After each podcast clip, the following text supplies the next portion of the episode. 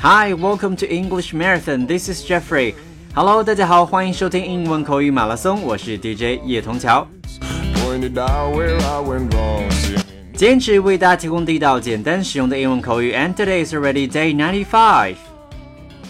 Well, it's brand new day. It's Monday again. 又到周一了。Good morning, everyone. 大家早上好。And today is the first day of work. 那今天是我们工作的第一天了啊，不知道大家今天精神状态怎么样呢？I hope you guys are full of energy. You guys are all energetic. 希望大家呢都充满活力。And by the way, speaking of energetic, what animal can you think of? 一提到充满活力，大家会想到什么样的动物呢？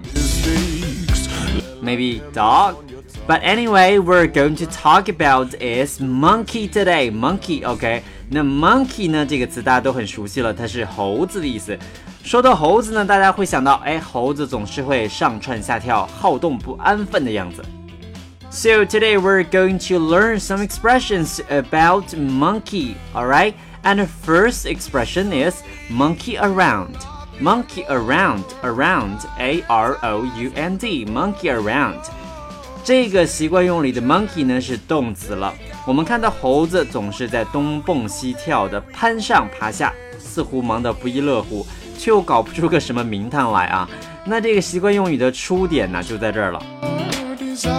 它可以用来指有些人老爱干些无聊的事儿，但是他们却乐在其中，总是徒劳无益。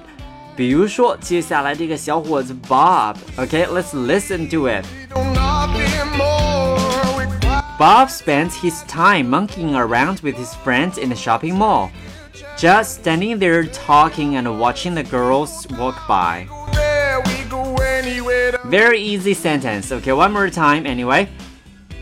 Bob spent his time monkeying around with his friends in a shopping mall, just standing there talking and watching the girls walk by. 说 Bob 这个人是够无聊的了，总是跟朋友在一块儿啊，在商场里闲聊，并张望这些走来走去的女孩啊，走过的女孩们。So monkey around 指的是做一些无聊的事情，没有太大的收获了。那有的时候呢，monkey around 它其实指的意思比无聊还要严重一些了。那比如说接下来这个例子，Pete。I've got to tell you, you're asking for big trouble when you monkey around with that girl. You know she's engaged to that top football player, and I hear he has a hot temper. 这个人说了，Pete，我得告诉你，你围着那个女孩团团转可是自找麻烦，知道吗？那个女孩已经跟很厉害的那个足球员订了婚，而且听说她的未婚夫是个火爆的性子，hot temper。 Okay, one more time with the sentence. Pete, I've got to tell you, you're asking for big trouble when you monkey around with that girl. You know she's engaged to that tough football player, and I hear he has a hot temper. So, always chase the right girl. 一定要找对对象，OK？So here, anyway, remember, monkey around 除了指做一些无聊的事情，还可以指哎 比这个无聊还要严重一些的啊这个意思了，而且可能会怎么样，惹惹是生非了。Alright, let's move on to next one. Next expression we're going to talk about is monkey business. 那接下来我们要分享的这个短语呢，叫做 monkey business. Business, B-U-S-I-N-E-S-S. 这个呢就是商业啊，这个公事的意思。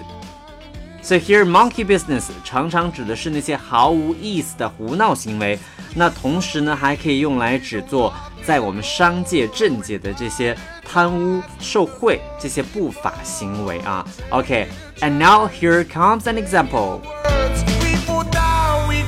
The newspapers say there's a lot of monkey business going on at City Hall these days with officials getting money under table from people who want contract to build the new airport。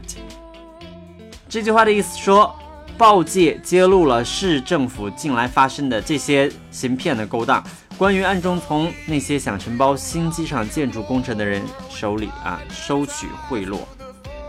Alright, let's listen to one more time. The newspapers say there's a lot of monkey business going on at City Hall these days, with officials getting money under the table from people who want contracts to build new airport. 所以记住了，monkey business 不仅可以用来说是这个胡闹的举止啊，也可以包括受贿、贪污这种哎胡作非为的行为。And here comes the last one, monkey wrench.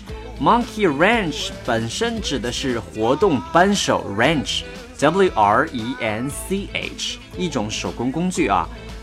但是这个 monkey wrench 它有另一层的意思，在我们的习惯用里边肯定不是指活动扳手了。那什么意思呢？就是打破一项计划或者是行动的东西。OK，which means to ruin or spoil your plan。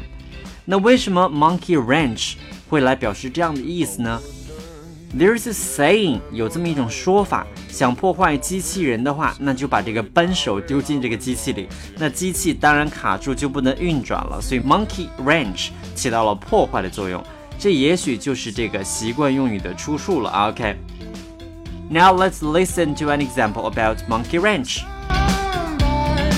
All week I'd planned to leave work early to go to the ball game, but the boss just threw a monkey wrench into my plans. He asked me to stay late to finish up the special report for him. Okay, I will slow down and let's listen to one more time. All week, I'd planned to leave work early to go to the ball game. But the boss just threw a monkey wrench into my plans. He asked me to stay late to finish up a special report for him. 这个人说了，整整一个星期我都打算要早点下班去看那场球赛了，但是老板却把我全盘的计划都打翻了，因为他让我加班为他写一份特别的报告。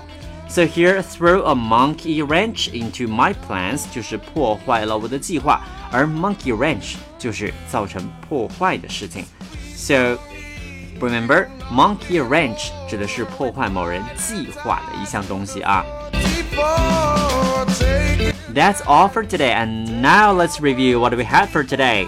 We had first one is monkey around, which means do things without getting anything back，指的是做一些无聊的事情，没有太多的收获啊，有可能还会怎么样，惹是生非了。还记得刚才那个追女孩的事情吗？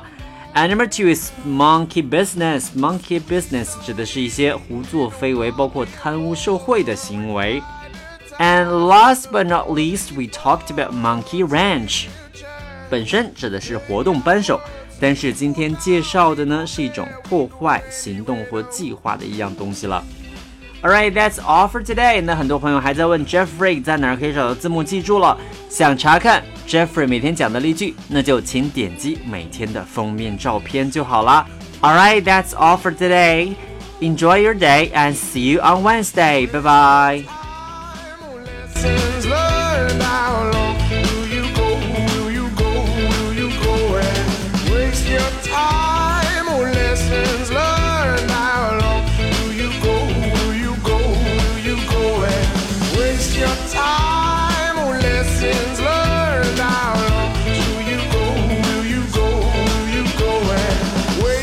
time or lessons learned? How long